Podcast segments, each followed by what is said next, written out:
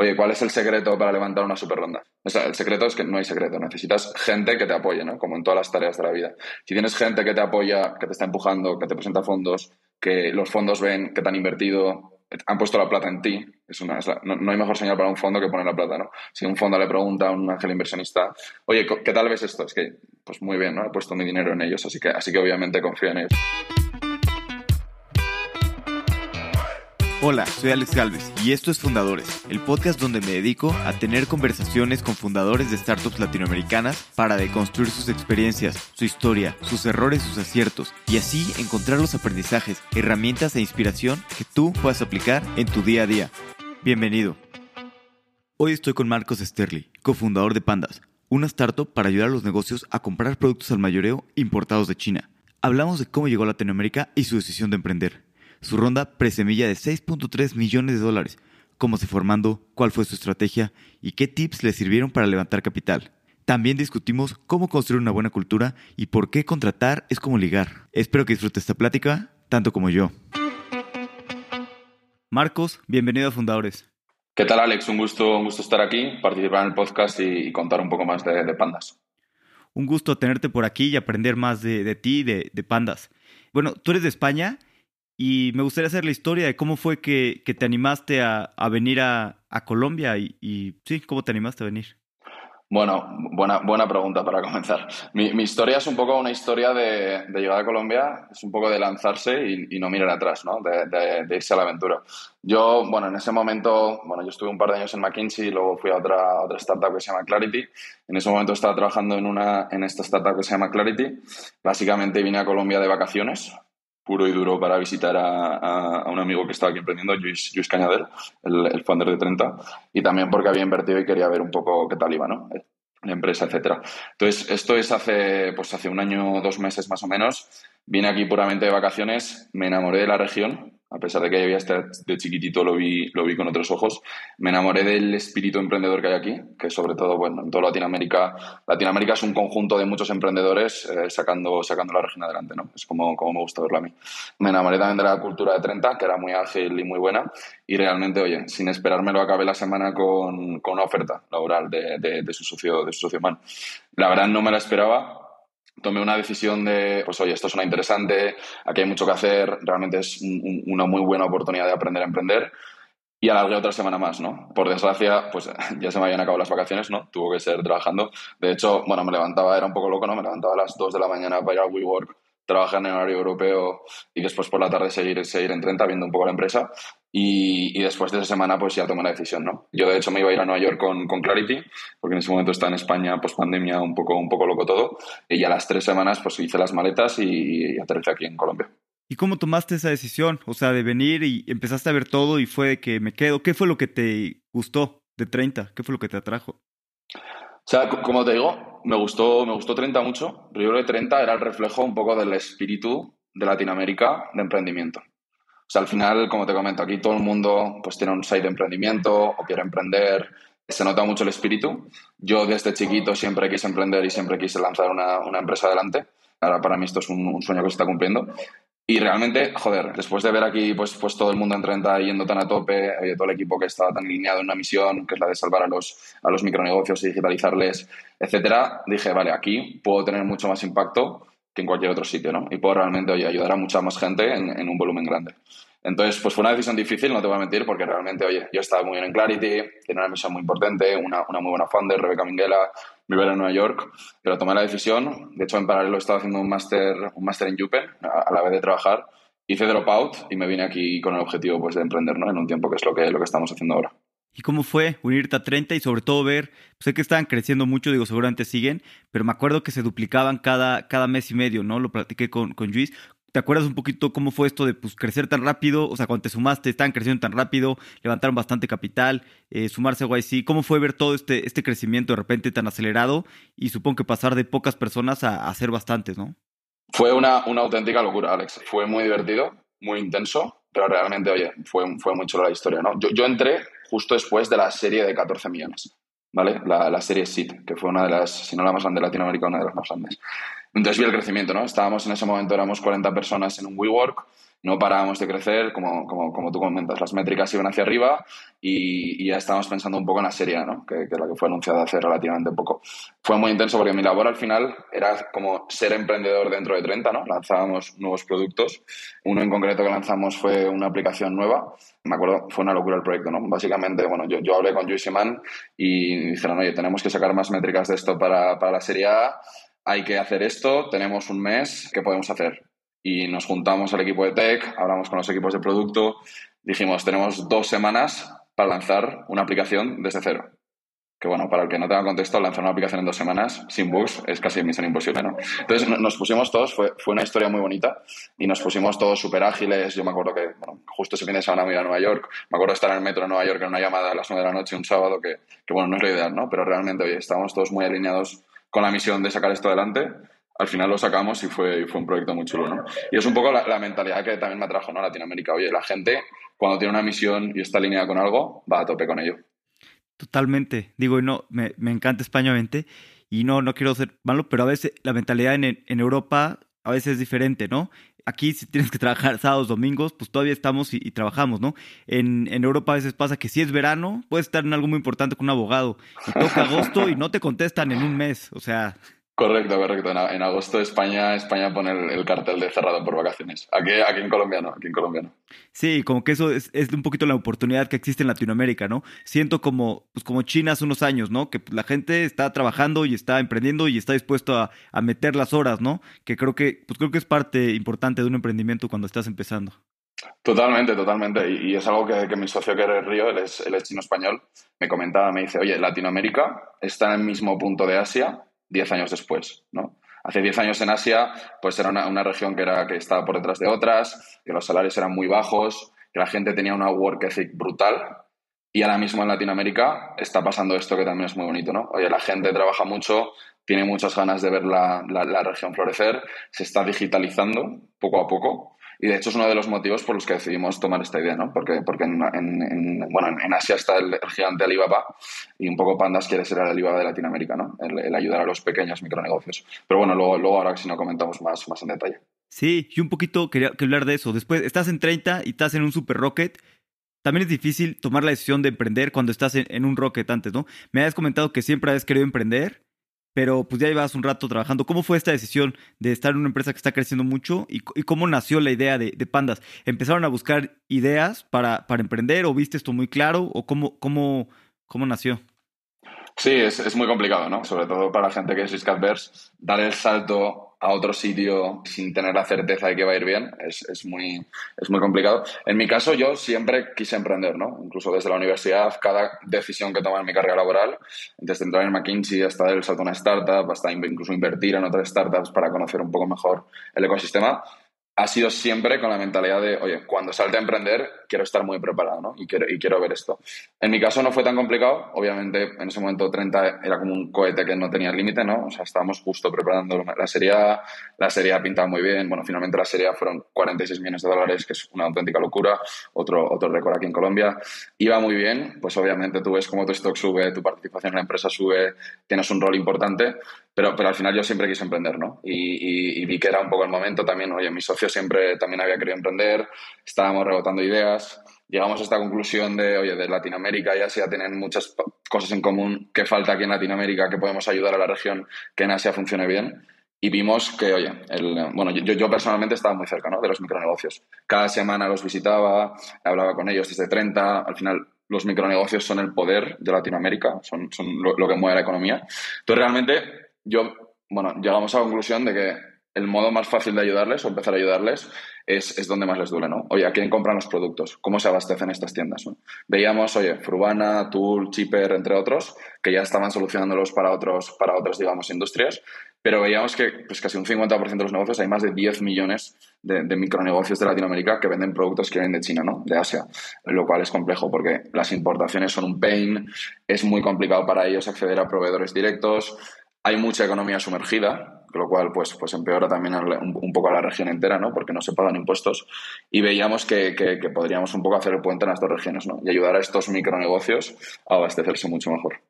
¿Y, cómo fue? ¿Hicieron un pequeño MVP o algo? ¿O simplemente pues, lo veían muy claro al trabajar tan cerca de, de, pues, de todos estos negocios? sí, sí, sí, algo, algo hicimos ahí, sí. Hicimos un, un pequeño piloto, de hecho, con, con, una persona que sale de la universidad, que ha terminado siendo pues, pues muy importante dentro de, Pandas, ¿no? Hicimos un pequeño piloto en el que veíamos un poco si realmente existía el pain, ¿no? O sea, yo, yo en las entrevistas a los usuarios ya estaba convencido de que, oye, no es natural para un negocio joder, tener 10 proveedores diferentes y tener que ir por toda la ciudad para abastecerse, ¿no? Pudiendo hacerlo todo desde una, desde una aplicación. Entonces, sí que hicimos un pequeño piloto, cuando vimos los resultados dijimos, vale, aquí la oportunidad es gigante. ¿Cómo fue el piloto? Muy loco. Todo en las startups al principio es muy loco, muy bootstrap, muy rápido, mucha iteración, pero básicamente fue, oye, montamos un Shopify en el que pusimos productos que comprábamos, incluso a la gente que, bueno, al sexto intermediario de la cadena, ¿no? que es un poco el programa que tenían a día de hoy, como si fuéramos una tienda. Y le íbamos a las tiendas y le enseñábamos, joder, mira, tienes aquí lo mismo que compras, pero de forma digital, lo que estás gastando mucho tiempo, ¿no? Y, la gente realmente cuando lo veía había un efecto wow, ¿no? Que es realmente como, cuando ves ese efecto wow, es que, es que realmente estás solucionando un problema, como, no se lo creían, decían, pero de verdad me va a llegar al día siguiente, estos son los precios finales, no hay que sumarle nada, realmente no se lo creen, ¿no? Al principio. Y luego sí que es cuando, una vez que lo prueban, etcétera, cuando realmente coges, ves el, el product market Súper interesante. ¿Y te acuerdas un poquito el momento en el que ya por fin dijeron, bueno, sí, vamos a empezar y lanzarse a emprender? Los primeros pasos y más que nada esto, pues mencionabas, ¿no? Que siempre querías ser emprendedor. ¿Te acuerdas como el sentimiento de, pues, de ya saltar a, crear tu startup? Sí, total, total. O sea, creo que no hay nada más emocionante que lanzarte a, montar un negocio. En mi caso, yo, bueno, ya había hecho push, que, soy un poco pesado, a, a todas las startups anteriores donde había estado para lanzar productos yo desde cero, ¿no? O sea, ya, ya, ya, había, ya había intentado hacer esto en, otras compañías. Ah, gracias a Dios tuve las oportunidades en las dos startups donde estuve de lanzar productos desde cero y, y, realmente fue un paso bastante natural, ¿no? Como, oye, pues ahora en vez de hacerlo para, con una persona por encima, realmente vamos a hacerlo el mismo proceso, pero, pero en forma diferente, ¿no? Y realmente es curioso porque como más se aprende algo, es haciéndolo haciéndolo varias veces, oye, te equivocas, te la pegas la primera vez, la segunda la haces un poquito mejor, la tercera, pues, pues ya, ya, ya parece que has cogido consistencia, a la cuarta ya vas como un tiro, ¿no? Porque realmente, oye, ya has cometido muchos errores, ya sabes realmente cómo, cómo gestionar el mayor impacto y realmente es algo que, que, que, vas aprendiendo, ¿no? Pues lanzar productos al mercado es, es, muy parecido, ¿no? En mi caso, cuando lanzamos Pandas, yo tenía la experiencia de haber lanzado otras cosas y, realmente fue muy útil, ¿no? Entonces el vértigo era un poco menor porque ya, ya tenía un poco pues, la experiencia de formar un equipo, de, de, lanzarse, etcétera, pero realmente fue, fue muy emocionante, ¿no? Y bueno, y sigue siendo a día de hoy. Llevamos apenas siete meses, pero, pero como si fuera el primero. Me imagino. Oye, ¿y cómo fue un poquito sus primeros inversionistas, hablar con sus primeros inversionistas? Porque, a ver, levantaron una ronda de presemilla de 6.3 millones de dólares, que es muchísimo dinero y como que siento que salieron de la nada, ¿no? Al menos así se ve desde el externo que yo veo. Ves de repente las noticias, unos cuates de la nada levantan 6.3. ¿Cómo, ¿Cómo demonios logras esto? Sí, sí, sí, Alex. El, titular es muy bonito cuando ves el, el, titular. La realidad es que detrás de cada ronda hay muchísimo trabajo, ¿no? Mucho trabajo, mucha incertidumbre, mucha iteración, etcétera. En mi caso, lo que más me ayudó fue tener un equipo de ángeles inversionistas detrás que empujaran la ronda, ¿no? Y, es un consejo que le doy a todo emprendedor que me pregunta, oye, ¿cuál es el secreto para levantar una super ronda? O sea, el secreto es que no hay secreto, necesitas gente que te apoye, ¿no? Como en todas las tareas de la vida. Si tienes gente que te apoya, que te está empujando, que te presenta fondos, que los fondos ven que te han invertido, han puesto la plata en ti. Es una, no, hay mejor señal para un fondo que poner la plata, ¿no? Si un fondo le pregunta a un ángel inversionista, oye, ¿qué tal ves esto? Es que, pues muy bien, ¿no? He puesto mi dinero en ellos, así que, así que obviamente confío en ellos, ¿no? O sea, una recomendación de alguien que es tu amigo, pues puede funcionar, pero el fondo sabe que es, que es tu amigo, ¿no? Eh, lo primero que le preguntan, ¿tú lo has invertido o no lo has invertido? Si la respuesta es sí, es que ya confían en ti. Y ya no solo en la ronda de inversión, ¿no? O sea, nosotros en nuestro caso pues tenemos muy buenos ángeles inversionistas, ¿no? O sea, para empezar con la, gente de 30, oye, los de Chipper, pues también tenemos varios, varios inversionistas de Merama, Poncho de Nowports y, y, otros que nos han ayudado mucho, Francisco de Farmu, de Río Grande, etcétera. Nos ayudan mucho en el día a día también, no solo, no solo a la hora de levantar una ronda, sino que, oye, muchos de ellos, gracias a Dios, el ecosistema de Latinoamérica es brutal y es muy colaborativo, ¿no? O sea, tú les preguntas, oye, ¿cómo has lanzado el go-to-market de este producto? ¿Qué crees que harías bien ahora? Y ellos están súper abiertos siempre en decirte, oye, no, no hagas esto porque te vas a equivocar, contrátate una persona aquí que forme parte del equipo de Pandas y que realmente vaya a luchar en esta dirección y que, y que cumpla estas funciones porque es fundamental. Y ya, ya no te equivocas, ¿no? O sea, errores que ellos han cometido hace tres años, tú ya no los, cometes. Entonces es súper útil. Entonces, aquí el secreto, no, es que no hay secreto, es básicamente, oye, tener mucho apoyo, ¿no? En la, en la ronda y, y, luego, pues, te van presentando fondos, oye, tienes un par de semanas que haces el pitch 100 veces y después de cocinar todo esto, pues sale el titular, ¿no? Que es el que, el que comentabas al principio. Totalmente. Sí, sí, yo creo, bueno, soy obviamente muy creyente de, atraer buenos ángeles inversionistas al principio, pero bueno, a ver cómo llegas este, pues, a estos primeros ángeles y cómo, cómo se va armando una ronda que para muchas personas que no saben, sobre todo estos primeros cheques, pues son, son un misterio, ¿no? ¿Cómo vas llegando a estos ángeles que, te van invirtiendo? Bueno, en mi, caso era un poco más obvio, ¿no? De hecho, bueno, yo, yo, vivo en la misma casa que Luis y somos grandes amigos eh, de 30, entonces, entonces en mi caso era obvio, ¿no? Los primeros dos cheques, ¿no? Que eran los fundadores de, de 30.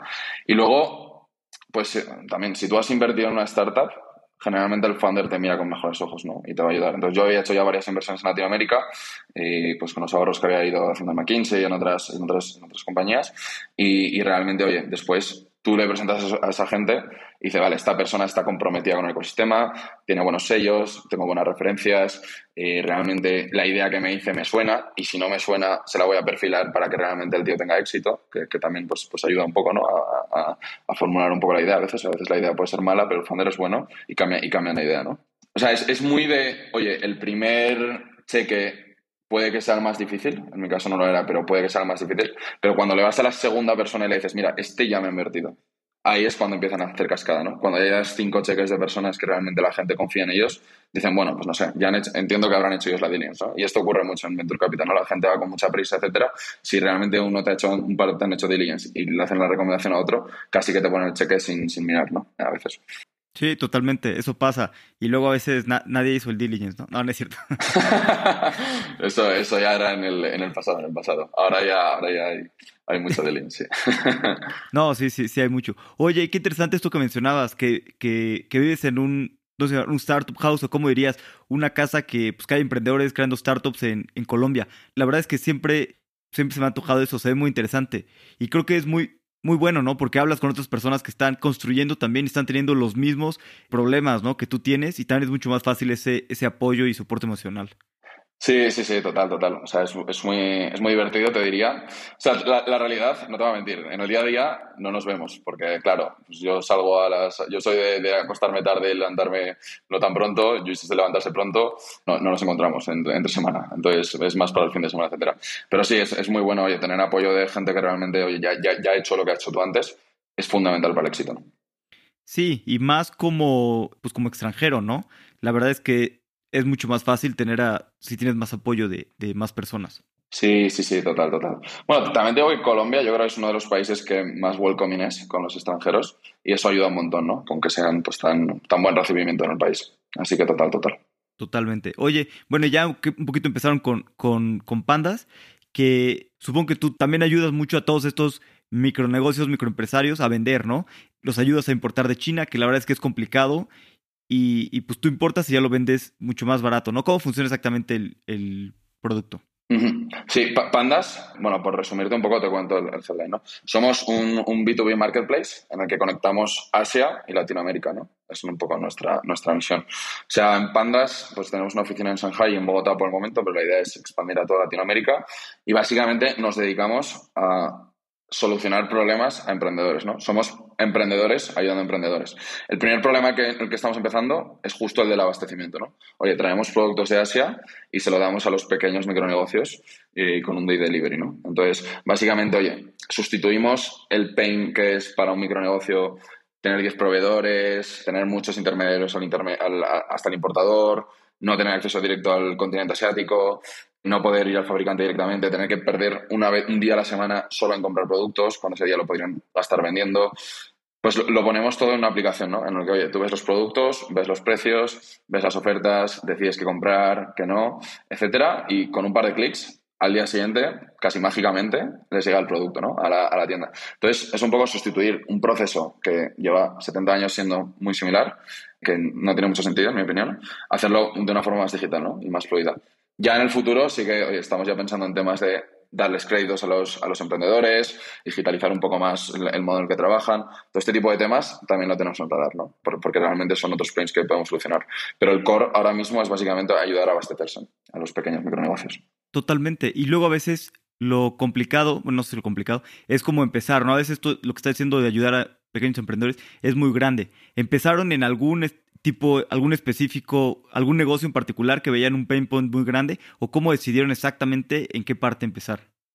Total, empezamos por las locales pequeños de electrónica. ¿Vale? Es decir, todos los que venden pues, accesorios de celular, audífonos, carcasas, etcétera. Yo, yo en 30 tenía, bueno, varios de mis clientes favoritos, ¿no? Que al final pues acabas siendo amigos de los, de los usuarios. Eran gente que gestionaba estos locales, ¿no? Entonces tú, tú hablabas con ellos y me decían, no, bueno, te dejo que me ha llegado un proveedor, por ejemplo, cuando hablabas por teléfono. O tú les visitabas y mientras estabas ahí les llegaban proveedores a hablar. O decir, no, esta tarde me voy a abastecerme. Y ahí te das cuenta un poco de que el pain es real, ¿no? Y que realmente tienes algo, algo que solucionar. Luego ya viendo los referentes, oye, yo qué sé, Frubana, Tool, Chipper, como comento, en, sobre todo en restaurantes y ferreterías, veías que realmente el pain existe en todos los micronegocios, no solo, no solo en estos, ¿no? Y, ahí fue un poco como nos decidimos lanzarnos a, Electronics. Ok, sí, Electronics es algo grande, ¿no? En China, bueno, se vende mucho en todo el mundo y es algo que se puede hacer eh, bastante barato en, en China. Aunque también digo, hay bastante competencia, supongo que tú aquí puedes tener mucho más escala y, otorgar mejores precios y, mejores condiciones ¿no? a los micronegocios. Sí, exacto, exacto. Es un poco, oye, construir el puente al, acceso directo al continente asiático, ¿no? Eh, que, no existe a día de hoy. O sea, hablas con usuarios y, joder, casi prefieren, no sé, pegarse un tiro al pie a usar Alibaba, ¿no? Porque, oye, les han timado, han tenido muchos problemas, digamos, en, el pasado con ellos, no saben negociar porque no hablan inglés, que es un problema, pues, que parece, parece ridículo, pero es obvio, ¿no? Que hoy un chino no te habla en español, ¿no? Y un, español no te habla en chino. Entonces, la, la, mera barrera idiomática ya es una barrera muy grande. Luego, pues que les dicen, oye, págame por aquí, te doy un 5% de descuento, nunca les llega la mercancía porque realmente pues les han timado y esto y esto ocurre mucho no cada vez que una persona intenta intenta pues acceder directamente al fabricante nosotros intentamos pues un poco eso no eh, quitar intermediarios y dar una experiencia mucho más digital no como, como debería ser sí sí sí la verdad es que, que desde barreras muy pequeñas, como, bueno, no tan complicadas para, algunas personas, como nosotros, pueden ser muy complicadas para otras, ¿no? Como el idioma o otras cosas. Y además simplemente el precio de venta y, la facilidad, ¿no? De que te lleguen, no pierdas el día. Oye, pero un poquito ya metiéndome en, llevan siete meses apenas operando y han crecido pues muy grande, ¿no? Levantaron una ronda grande y tienen pues más de, más de 40 empleados ya y además pues más de 60, no sé, operadores, vendedores, o sea, en total más de 100 empleados en menos de, de siete meses. ¿Cómo ha sido para ti pues, este crecimiento tan acelerado y, sobre todo pues, contratar tan rápido? ¿Cómo, ¿Cómo has llevado toda esta parte de que en tu primer emprendimiento en siete meses pues ya estén más de 100 personas? Pues muy loco, muy loco, Alex, muy divertido, te diría. O sea, a mí, me encanta la velocidad. Realmente, oye, yo creo que los emprendedores, el rasgo común que tienen es, oye, una especie de ambición y un, no sé cómo llamarlo, una atracción a la adrenalina que el resto de, personas igual pues tiene menos, ¿no? Entonces te diría que han sido siete meses muy divertidos, muy intensos. O sea, detrás de las, como comentas, de las 40 50 personas que tenemos en, en, Pandas a día de hoy como empleados más, más corporate, hay 10 entrevistas para cada rol, hay más de 100 aplicantes por cada persona que ha entrado. Entonces el trabajo es mucho mayor, ¿no? Sobre todo en la parte de, recruiting. Pero es algo de lo, que, de lo que hemos estado muy orgullosos. O sea, hemos estado contratando con la, con la barra muy alta. Oye, a cada persona que le hacemos un proceso bastante largo, pero que al final merece la pena. Y sobre todo que tenga alineación con la cultura, ¿no? Lo cual es muy importante y muy, es una de, de las cosas que más ha sorprendido de, de, montar una startup. La cultura es uno de los challenges más grandes, ¿no? Porque pues tú tienes una work ethic y una, y una cultura dentro de ti que a veces choca con la gente, ¿no? O, o, o puede ser diferente con la, con la persona que entra. Entonces tienes que cuidar mucho, oye, si quieres crear una cultura, no solo vale con definir los valores, que obviamente pues nosotros los hemos definido y los tenemos ahí escritos en, cada caja de bienvenida, sino que realmente, oye, tienes que asegurarte que la persona que va a entrar va a tener fit, ¿no? Y va, a querer como estar tan alineada como tú en los, en los objetivos que quieres. A nosotros, una pregunta que me, que me gusta mucho hacer en las entrevistas es si se plantea en algún momento de su vida ser emprendedor.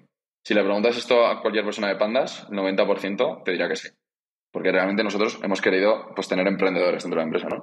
dentro de dos años lo sufriremos porque algunos irán a emprender, en el sentido de que, oye, pues como la ropa y mafia, ¿no? ojalá haya una pandas mafia, ¿no? dentro de, un tiempo la 30 mafia ya se está formando y ya están saliendo algunos emprendedores. Pero realmente, oye, dentro de, pandas hay mucha gente que quiere emprender, ¿no? Y, y, y, cuando llegue el momento, pues tanto Río como yo les apoyaremos y los, y los incluso les invertiremos, pero realmente, oye, tú quieres que en tu emprendimiento haya mini emprendedores, ¿no? Que vayan sacando cosas, que se preocupen con ownership, que oye, que no les importe, yo qué sé, si les llega un WhatsApp un sábado a las 11 de la mañana, pues contestarlo porque realmente tienen pasión por el producto, ¿no? Pues obviamente si estás en un corporate gigante, esta pasión se pierde, ¿no? Y, y te empieza a preocupar menos. Pero realmente, oye, si tienes un sueño tan grande, que es como quiero ser el Alibaba de Latinoamérica, quiero impactar a 10 millones de micronegocios y quiero realmente construir algo grande, joder, somos 40 personas haciéndolo, ¿no? Ayer, ayer en All Hands lo comentábamos. Y somos 40 personas, con que una falle, probablemente no salga, ¿no? Entonces necesitas, oye, que todo el equipo esté muy a tope, que todo el equipo se crea la visión y la misión.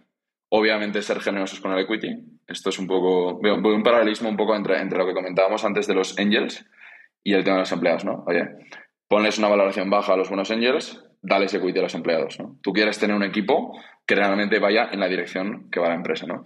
Y, realmente luego, pues al final va solo, ¿no? Porque, oye, los inversionistas se, aseguran de que te funcione bien, los empleados al final los abandonas un mes o les, o les dejas más independencia y, te vienen con cosas maravillosas. Al final es, oye, rodearte de la gente que realmente quieras que, que vaya en la misma dirección, ¿no? Totalmente. Esto que mencionas de ponerle una evaluación baja a Los Ángeles parece muy interesante. Muchos emprendedores que veo a veces quieren, quieren levantar capital de una evaluación muy alta y yo los que he visto que les van mejor es al contrario, levantan de una evaluación más baja trayendo a muy buenos ángeles o muy buenas personas al equipo y ya después con eso pues van creciendo y van subiendo la evaluación, ¿no?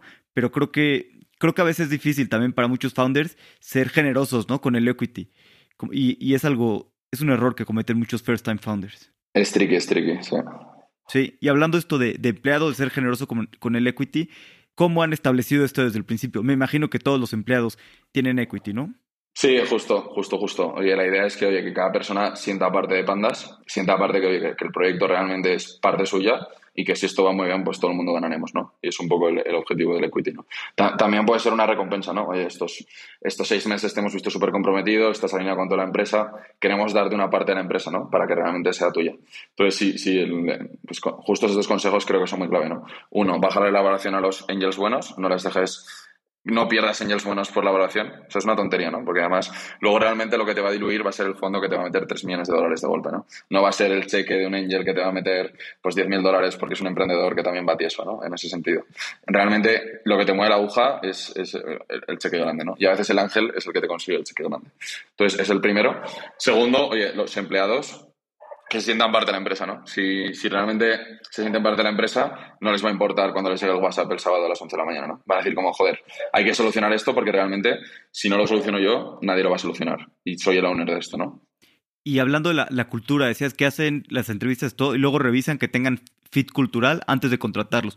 ¿Cómo revisas que tengan fit cultural y que estés contratando bien? Además de la súper buena pregunta que, que, me hiciste, que creo que está muy bien para, para contratar esa cultura. Es complicado, es complicado. Eh, incluso para un hire muy bueno, a veces, o sea, muy importante, a veces hemos hecho incluso sesiones de trabajo. Oye, conéctate una hora a un problem solving y vamos a ver qué tal funciona. Si el tío te dice, oye, a las 7 de la tarde no quiero, no quiero tener esto porque me quiero ir a mi casa a cenar, pues igual no es el momento, ¿no? En early stage. Pues dentro de tres años igual es iFit, pero en el momento no es esto, ¿no? Yo que sé, creo que, si no estoy mal, Simón Borrero preguntaba, oye, si te pongo una reunión recurrente los sábados, ¿Me la aceptas o, qué opinas, no? Eh, si la respuesta es no, pues a veces no, lo contratas, ¿no? O, solo, aunque luego no se la pongas, ¿no? Obviamente, porque una reunión los sábados es, muy invadir el, personal space, ¿no? Pero realmente, oye, la cara que te pone de susto te demuestra, oye, igual, igual no es la persona que quieres en este stage. Dentro de tres años será, pero ahora de momento, de momento no. Totalmente, sí, eso es muy cierto, que simplemente con la cara que te ponen te puede hablar mucho, ¿no? De, de la persona. Sí, sí, sí, total, total y meternos un poquito más en su cultura y en todo en lo que quieren crear, porque a veces pasa con muchos emprendedores que no le ponemos tanta atención a la cultura, sobre todo en early stage, porque puta, pues estás concentrado en sobrevivir, ¿no? No en otras cosas y de repente la, cultura ya, ya se creó. Ustedes, me platicas, pues han sido muy conscientes en, en generar una cultura de la manera que quieren, ¿no? Y yo creo que para una cultura no puedes poner valores como ser honesto, ser no porque todo el mundo quiere eso, ¿no? Yo creo que los, los mejores valores de una cultura es cuando son valores que chocan, ¿no? Con otra cosa. Por ejemplo, muy famoso, ¿no? En, el de Facebook, que era Move Fast and Break Things. Pues claro, porque para moverte rápido necesitas romper cosas, ¿no? Como, ¿cuáles han sido sus valores y cómo es la cultura que ustedes quieren crear? Sí, qué, buena pregunta. Nosotros tardamos como, lo hicimos demasiado, relativamente early, tardamos como poco en, hacerlo. A los cuatro meses ya teníamos como los, los valores definidos. Lo nuestro se, se basa, digamos, en, en, dos pilares fundamentales. ¿Vale? Uno, por un lado, es Customer Obsession, es decir, oye, queremos realmente ayudar a micronegocios, obsesionémonos con ellos, ¿no? Obsesionémonos con, con solucionar los problemas. Pero a veces tú puedes estar desde, pues me lo invento, desde la oficina, en una sala, con un computador, pues pensando tus cosas ahí, intentando solucionar problemas que no existen. baja el micronegocio, hazte su amigo, coge su WhatsApp y, cuando vayas a lanzar un feature, llámale y dile, oye, ¿qué te parecería esto? Y te van a dar feedback al momento. Y, si eres su amigo y realmente conectas con él, te van a ayudar, ¿no? Entonces, Customer Obsession es uno. El otro es como, oye, queremos crear un Dream Team de emprendedores, ¿no? Y justo el que mencionas es uno de los que tenemos, oye, Execute and Learn Fast, como, oye, muévete rápido, es muy, muy similar al de Facebook, ¿no? Otros que tenemos, oye, ser muy call-oriented, tener ownership de lo que haces y si no tienes ownership, pregunta en qué deberías tener ownership. Never settle, oye, nunca, nunca tiras la toalla, siempre hay un modo de sacar las métricas adelante. Eso es un poco, un poco los, los pilares de nuestros valores, ¿no? Customer Obsession y luego Entrepreneur barra Dream Team. ¿Y cómo lo has hecho? Ahorita han contratado mucho. ¿Cómo lo han hecho para contratar al mejor talento? Porque no, no a veces, pues toda la gente que aplica, a veces no necesariamente estás viendo a los mejores perfiles, ¿no? Muchas veces hay que, hay que, pues el buen talento está trabajando en, otros lugares, ¿no? ¿Qué han aprendido ahorita de, pues, de cómo atraer al mejor talento para que se sume a Pandas? Es, es complejo, ¿no? Es uno de los temas más, más challenging. Oye, cuando montas una startup, convencer a un grupo de gentes que son muy buenas y que casi se pueden hacer su propia compañía, en, en vez de hacer eso, unirse a la tuya, ¿no? Y unirse al sueño y unirse a la, a la misión a veces toca, toca ir a por ellos, más que, más que esto es como, como ligar, ¿no? Eh, más que quedarte esperando, esperando a que vengan, eh, es más, oye, tienes que ir tú a, a, buscarlos y realmente, oye, nosotros, por ejemplo, tenemos una posición abierta que es muy importante. Lo primero que hacemos es ir a los angel investors, oye, ¿conoces a alguien que tenga fit con nuestra cultura, con nuestra posición, con el stage que estamos? Y ellos conocen a mucha gente, ¿no? Y muchos, muchos hires vienen de, de inversores o amigos de inversores que realmente nos, nos ayudan. A LinkedIn también te aplican muchos. Curiosamente, oye, cuando haces un poco de ruido, nosotros queríamos probablemente no anunciar nada. Al final vimos que había mucho, pues mucho upside en, anunciar la ronda, ¿no? Y un poco en conseguir este PR. Y realmente, oye, ayuda mucho, ¿no? Porque la gente, la gente al final sabe que Latinoamérica está llena de micronegocios que tienen que ser ayudados y la gente cuando ve una ronda pues, pues semilla grande dice, vale, esta gente está haciendo algo bien, ¿no? Entonces realmente igual es un proyecto al que, al que unirse. Eh, curiosamente nuestro, nuestro ratio de ofertas es bastante alto, ofertas aceptadas, y yo creo que es un poco por, por haber hecho las cosas bien, ¿no? Estos, estos seis meses. Pero vamos, es, es uno de los temas más complicados, ¿no? Cuando mandas una compañía, convencer a todos de que, oye, este es el barco que realmente el cohete que va a llegar a la luna, ¿no? Y no, y no el resto, que, que también tienes buenas ofertas. Sí, sí, sin duda, sin duda es difícil. Y es cierto eso, ¿no? Que a pesar de que anunciar las rondas, pues muchos hablarán que puede ser vanidad y así, pues también te trae otras cosas buenas, ¿no? Más que vanidad, sobre todo eso, ¿no? Te ayuda a poder atraer buen talento y también, pues por ejemplo, en, nuestro caso que es B2B o en algunos casos B2B, ayuda a que te dé credibilidad, ¿no? Con algunas personas, ¿no? Que puedan usar tu producto y puedan darle una oportunidad a tu producto. Sí, sí, sí, total, total. Anunciar la ronda, pues, pues hicimos bastante ruido, ¿no? Y sobre todo el talento es uno, una de las cosas donde, donde vimos que tenía impacto. Y luego cuando vas al micronegocio, ¿no? Le enseñas la noticia y dice, hostia, estos son mis proveedores, ¿no? Son gente que realmente, oye, están, son públicos, son legales, realmente, oye, no, me van a ayudar, ¿no? a empujar esto. Sí, porque también pasa mucho en Latinoamérica con los micronegocios que tienen mucha desconfianza, ¿no? Porque pues, se los han transado muchas veces, han tenido pues, lo que decías, ¿no? Alibaba, no cumplen. Entonces creo que esto también te ayuda a tener mucha más credibilidad y que sepan pues, que eres un negocio establecido, que estás haciendo las cosas bien, que en serio no vas a, desaparecer mañana o algo así. Sí, sí, total, total, total. Es algo que, que valoran un montón, el, saber que, tienen un, un partner fuerte detrás. Oye, ¿cómo ha sido un poquito esto de, traer de China? Porque, bueno, pues eso, eh, es un problema grande y por eso lo están resolviendo. Pero ustedes tienen oficina en China acá, pero igualmente es un súper problema, ¿no? Ir a las fábricas de China, tienes que, conocer muy bien, saber exactamente los productos. Eh, ¿Cómo han tenido este reto de, pues, sorcear todos los productos de allá y las diferencias culturales que existen en Latinoamérica y, China? Bueno, mi, socio Río, el, el otro él es, él es chino-español él ha vivido siete años en China, su familia, pues parte está allá, conoce muy bien la región. Y realmente fue la, bueno, la primera persona casi que contratamos fue un, un head of China, ¿no? Oye, una persona que estuviera muy bien conectada ahí.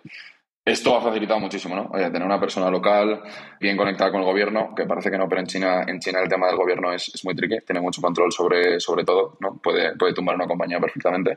De hecho, pues eh, abrir una subsidiaria en China te puede demorar un año, ¿no? Nosotros lo hicimos en cuatro meses porque realmente eh, estábamos bien conectados allá, ¿no? Y, y, podríamos... El hecho de anunciar la ronda, por ejemplo, ayudó, ayudó a esto, a abrir la subsidiaria antes.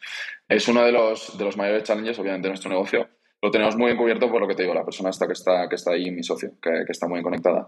Pero total, o sea, los chinos son desconfiados, como comentas, igual que, los latinos. Es complicado ganarse su confianza, sobre todo pues para mejorar los payment terms, que es muy importante para el cash flow, para asegurarse de que, de que produzcan rápido o que, te, o que te manden los productos habiendo pagado solo una pequeña parte, que te prioricen a ti sobre otros fabricantes, no les cuentas, oye, te voy a pedir pues mucho en los próximos meses, ¿no? Oye, hazme un favor y hazmelo rápido, ¿no?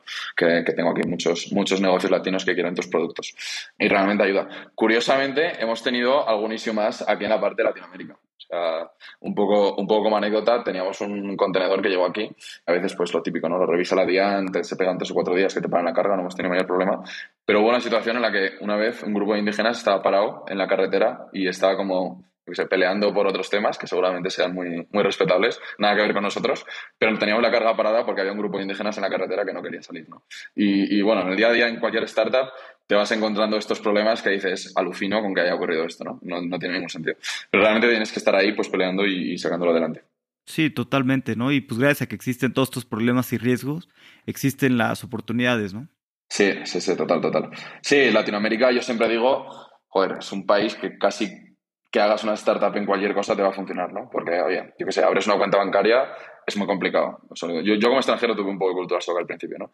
Llegas, vas al banco, y dices, no, no te lo puedo abrir hasta dentro, hasta que tengas célula de extranjería. Y yo, pues, no tengo célula de extranjería si no tengo cuenta bancaria. Entonces, no, es como un pez que se, que se muerde la cola, ¿no? A veces. O, por ejemplo, al mes me bloquearon el teléfono sin ningún motivo. Y era porque no había declarado que había estado aquí, me, me bloquearon la línea y la, la, tarjeta SIM tuve que pues, ir hasta allá, pasarme cuatro horas ahí discutiendo. Entonces, Latinoamérica está en un momento muy bonito en el que hay un montón de oportunidad en muchas cosas y realmente, oye, lo, lo que ve es que el continente va para arriba, ¿no? Y, y, poco a poco se van solucionando estos problemas. Incluso yo, que llevo aquí pues un año, un año y pico, ¿no?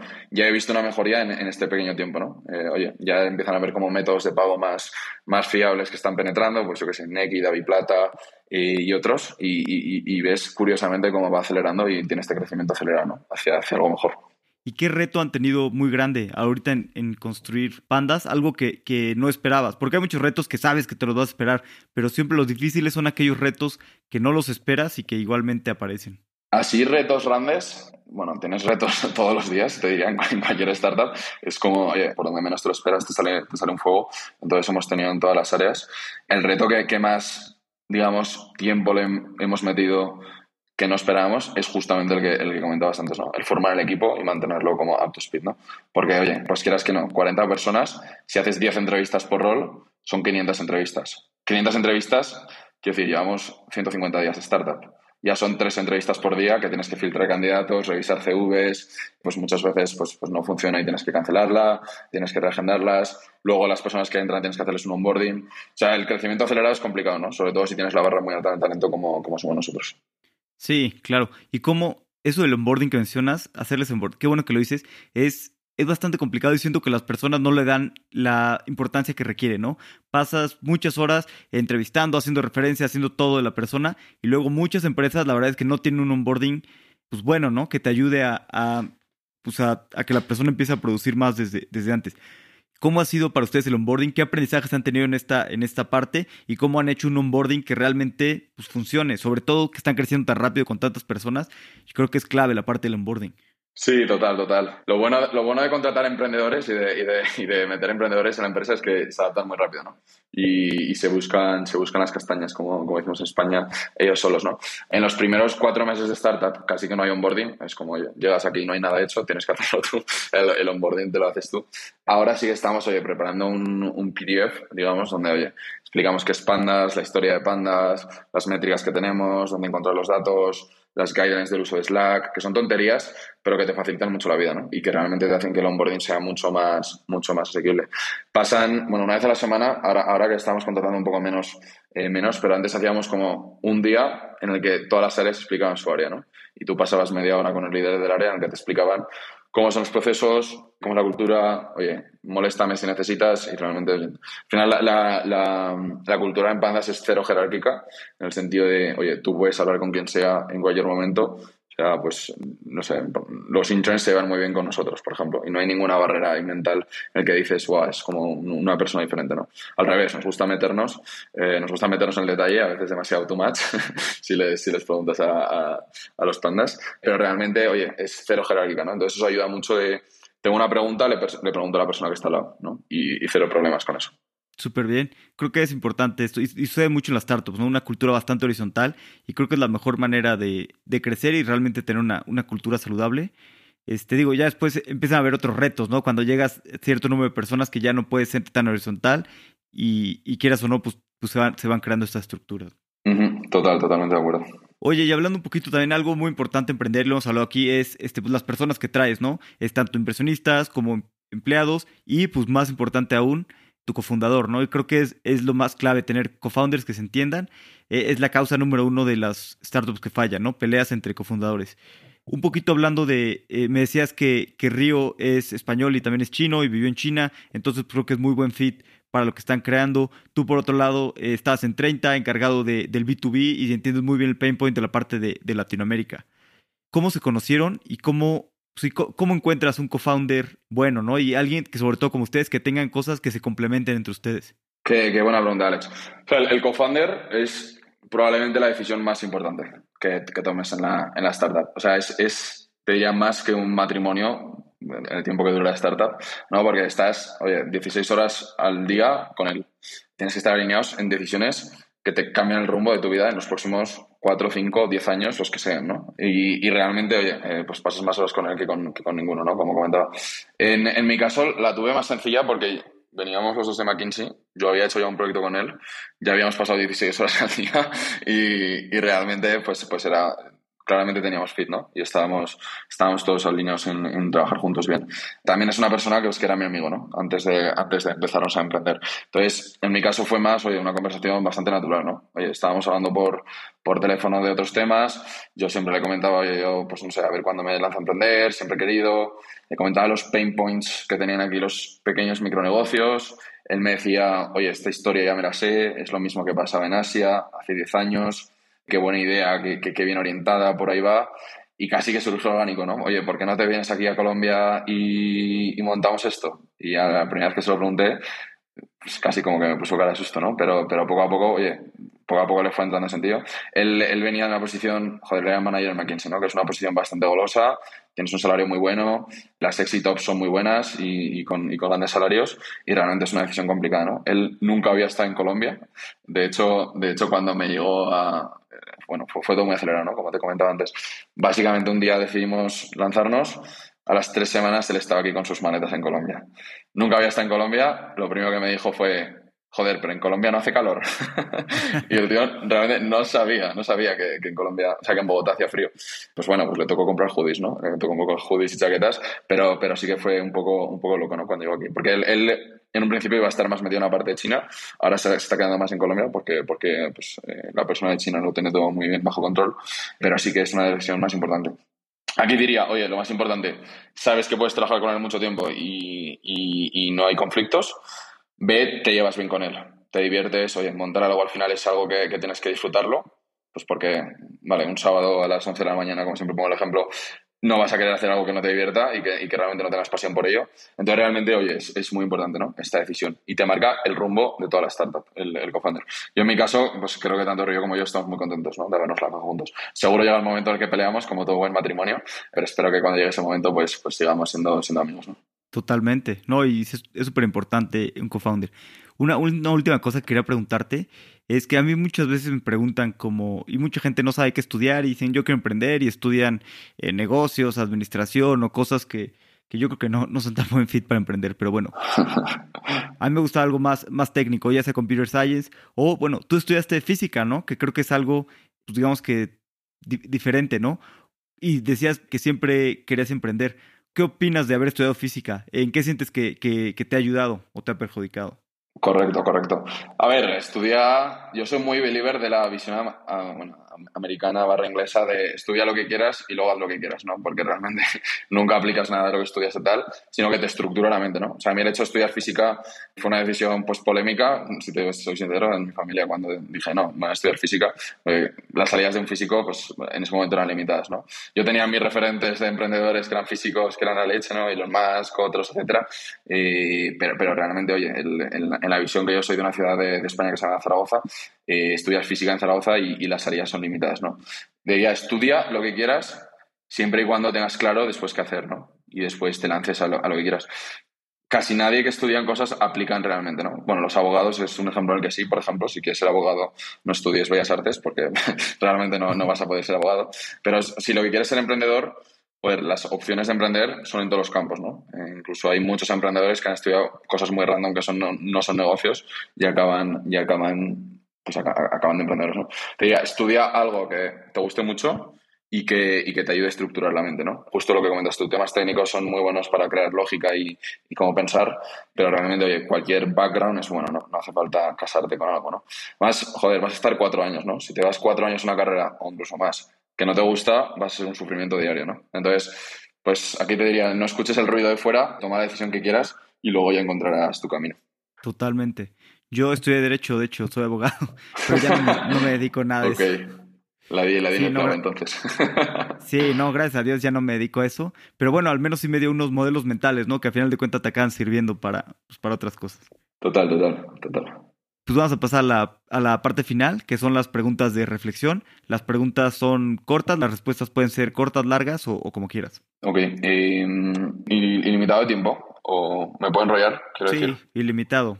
Sí, te puedes enrollar. Dale, dale.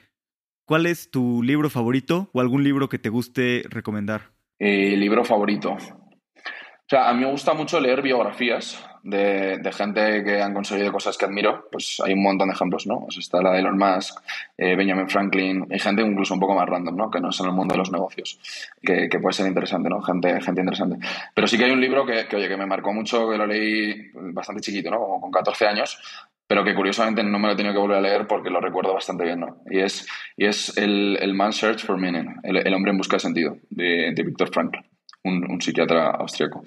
Es un libro que es muy interesante, básicamente es un, psiquiatra austriaco que durante la Segunda Guerra Mundial básicamente le dicen, oye, pues en el, en el momento ¿no? que estaban cogiendo a los judíos, etcétera, eh, les dicen, montaron a un montón de judíos en una camioneta y les dicen, oye, os vamos a llevar a un trabajo en el que os vamos a pagar, etcétera, pues ellos, pues oye, no queda otra, ¿no? Me están medio obligando.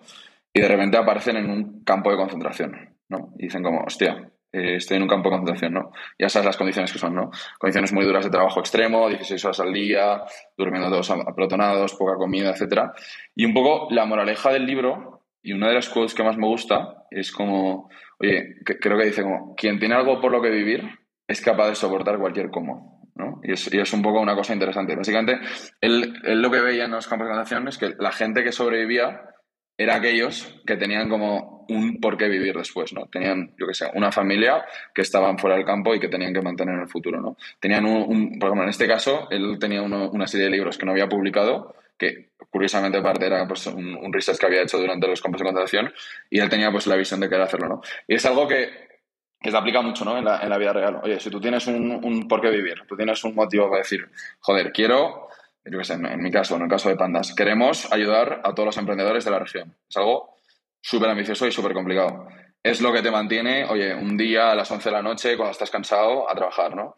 En, en, sitios como McKinsey, en banca de inversión, también ocurre. Oye, pues tú quieres estar en, en, esto, quieres aprender de esto, quieres sacarlo adelante y realmente tienes un por qué estás ahí, ¿no? Estás, ¿Por qué estás ahí? Y si no, ¿por qué estás a las 2 de la mañana trabajando en un modelo financiero que probablemente no te importe lo más mínimo el, resultado, ¿no? Estás ahí por un, por un qué, ¿no? Y es, y es algo que, que realmente lo, lo, cuenta muy en el libro, ¿no? Los que sobrevivían y los que realmente lo sacaban adelante y, vivían y se mantenían en extremas condiciones eran aquellos que realmente, oye, tenían un por qué vivir después. Totalmente, sí, un super libro, la verdad. Me, me gusta bastante. Sí, lo, lo, lo leíste. Sí, eh, ¿Qué creencia o hábito has cambiado en los últimos cinco años que ha mejorado drásticamente tu vida? Sí, eh, qué, buena pregunta. Una de las cosas que, he cambiado es el, no escuchar es un poco contradictorio, ¿no? Te va a dar un consejo que es no escuchar a los consejos. Pero es básicamente, oye, no, no escuches todo lo que te dicen, ¿no? Porque, oye, probablemente, pues, yo que sé, tus padres te quieren mucho y quieren lo mejor para ti, pero te van a dar un consejo que aplica en otra época o no, o no, o no, es, o no es fit con lo que tú quieres, ¿no? Entonces, oye, tomar al final las decisiones que tomes en, tu carrera laboral, yo que sé, en mi carrera, pues me han dicho, oye, no estudies física porque, porque vas a acabar de profesor de instituto, que o, lee por los profesores de instituto, pero pues, pues hay gente que no le gusta, ¿no? ¿no? vas a conseguir otra cosa. Oye, no te dejes McKinsey porque te vas a ir a un MBA en una escuela súper prestigiosa vas a tener un sueldo a la leche a la vuelta, te lo van a pagar y tu vida va a mejorar, ¿no? oye, no te vayas a Colombia, que es un país peligroso y, y, y, realmente estás tomando un riesgo, estás dejando un trabajo diferente porque te irías a Nueva York. O sea, te diría, tú tienes un objetivo y realmente tú eres la persona con más contexto para tomar decisiones, ¿no? El que mejor se conoce, el que mejor va a tomar la decisión y el que mejor, pues, pues tiene, vayas, obviamente, pues hay, a veces hay que escuchar, no te digo que vayas como un loco por la vida, pero sí que, oye, en cada momento de la vida, la, persona que más contexto tiene para tomar una decisión eres tú, pues, pues a veces toca no escuchar, ¿no? Y, y llevar un poco la contraria, lo cual es contraintuitivo, ¿no? Porque son tus mentores y va un poco en contra con lo que he dicho antes. Pero hay momentos en los que, oye, salta, lánzate y olvídate del resto. Sí, totalmente. Y además, como bien decías, ¿no? El que más sabe lo que quiere hacer y lo que te va a ayudar eres tú, ¿no? Los que te pueden dar todos consejos, pero pues tú eres el que quiere tomar las decisiones y el que sabe realmente hacia dónde quieres ir. Sí, total, total. ¿Hay algún punto de inflexión en tu vida que haya cambiado la forma en la que piensas? Punto de inflexión, buena, buena pregunta. Pues la verdad te diría que un punto concreto, no, ¿no? O sea, cada día que pasa son aprendizajes, pues la vida está lleno de, de fracasos diarios. Muchas veces oigo, emprendedores que hablan de su fracaso, ¿no? La realidad es que un emprendedor fracasa absolutamente todos los días, ¿no? Tú tomas me, me alimento 50 decisiones al día, es imposible tomar las 50 bien. A veces el fracaso es mayor, a veces el fracaso es menor. Yo sé que si te equivocas con un hire es, es, una, es muy gordo, ¿no? Es, es, un problema grande. Te equivocas con una decisión de, oye, una compra de unos productos, no es tan grande, ¿no? Se puede, se puede solucionar fácil. Fracasos todo el mundo tiene, tiene a diario, ¿no? Y, y, forma parte del emprendimiento, porque casi que vas, oye, con los, con los, con los ojos tapados, con un palo, intentando darle a la piñata, ¿no? Es un poco, un poco la mentalidad del emprendedor. Entonces, joder, casi que, que los, los errores que, que, cometes son a diarios. La gracia está en, oye, aprender de ellos. Cada vez que, que tomas un nuevo error, oye, pues sobreponerte a por ello y, y, aprender, ¿no? Es un poco, un poco conectado con lo que iba antes. Cuando haces la primera cosa una vez, te equivocas siete veces, cuando haces la segunda te equivocas cuatro, cuando haces la tercera ya no te equivocas, ¿no? A base de experiencias cómo, cómo se consiguen las cosas. Sí, de acuerdo. Hay una opinión que tengas que poca gente, bueno, más o menos ya la que me diste, ¿no? sí, lo de, lo de que no que no hagas caso a nadie, básicamente. pues ya, ya nada más termino entonces que a lo largo de este, bueno, de tu carrera en general y de, de tu, pues ahora de tus siete meses eh, como emprendedor, has tenido bastantes aprendizajes, me imagino, por estar todo tan acelerado. Si pudieras quedarte con dos aprendizajes que te gustaría transmitirle a, a un emprendedor que acaba de, que está pensando en emprender, ¿qué dos aprendizajes te gustaría dejarle? Ok, el primero es muévete rápido. Claramente, oye, es repetitivo, ¿no? Pero, pero hay muchísima ventaja en moverte rápido, con pocos recursos, probando cosas, lanzando cosas al mercado. casi que yo tengo un pensamiento y casi que ya lo estoy escribiendo como para accionarlo, ¿no? Con las cosas que, que, hacemos. Más que nada porque en una startup tienes, es una contrarreloj tienes X dinero, tienes X burn, tú tienes que llegar a un product market fit antes que eso, escalar las métricas para convencer al inversionista de que, oye, vamos a por otra ronda y vamos a hacer esto más grande, ¿no? Entonces, casi que cada día cuenta, ¿no? Es un poco una contrarreloj. Entonces, el primero, claramente, muévete rápido, que es algo que, en Pandas pues tenemos como, uno de nuestros valores y una de las, de las prioridades. El segundo es, montate un Dream Team. No hagas un hire porque tienes prisa de hacerlo, encuentra a la persona correcta, encuentra que tengas fit cultural. Y mm, nosotros nos, hemos demorado a veces con un rol dos meses en contratarlo. Y toca, toca hacer el rol, ¿no? Eh, como emprendedor, pues, pues te metes tú y eh, casi que eres interim head of algo, ¿no? O, incluso analista a veces, eh, toca meterte. Pero realmente, oye, cuando contrates a alguien, asegúrate que tiene fit cultural y que realmente es la persona que quieres en el equipo, ¿no? Eh, no cometas hires locos a lo rápido, lo cual, es contradictorio, ¿no? Porque en siete meses tienes que tener un equipo de 50 personas. Pero, pero, pero sí que, oye, rodeate de gente que, con la que te quedes a cenar todos los días y estés feliz de hacerlo, de hacerlo así. Totalmente. Marcos, pues muchas gracias por tu tiempo. La verdad es que, que, muy emocionado de lo que están construyendo en Pandas. Se han movido bastante rápido y esto es apenas el inicio, ¿no? Espero que, que en unos años te volvamos a tener el podcast para que nos platiques, este, pues ahora sí, cómo van y la siguiente etapa. De la salida IPO, ya, ya hablaremos. no, buenísimo, buenísimo, Alex. Muchísimas gracias por tenernos y un abrazo a todos los oyentes. Es interesante lo que están haciendo en Pandas. Y honestamente, este tipo de super rondas siempre me sorprenden. Por cierto, ya estamos subiendo algunos episodios al canal de YouTube, así que si te gusta el video, date una vuelta y danos algo de feedback. Espero que disfrutes los próximos episodios.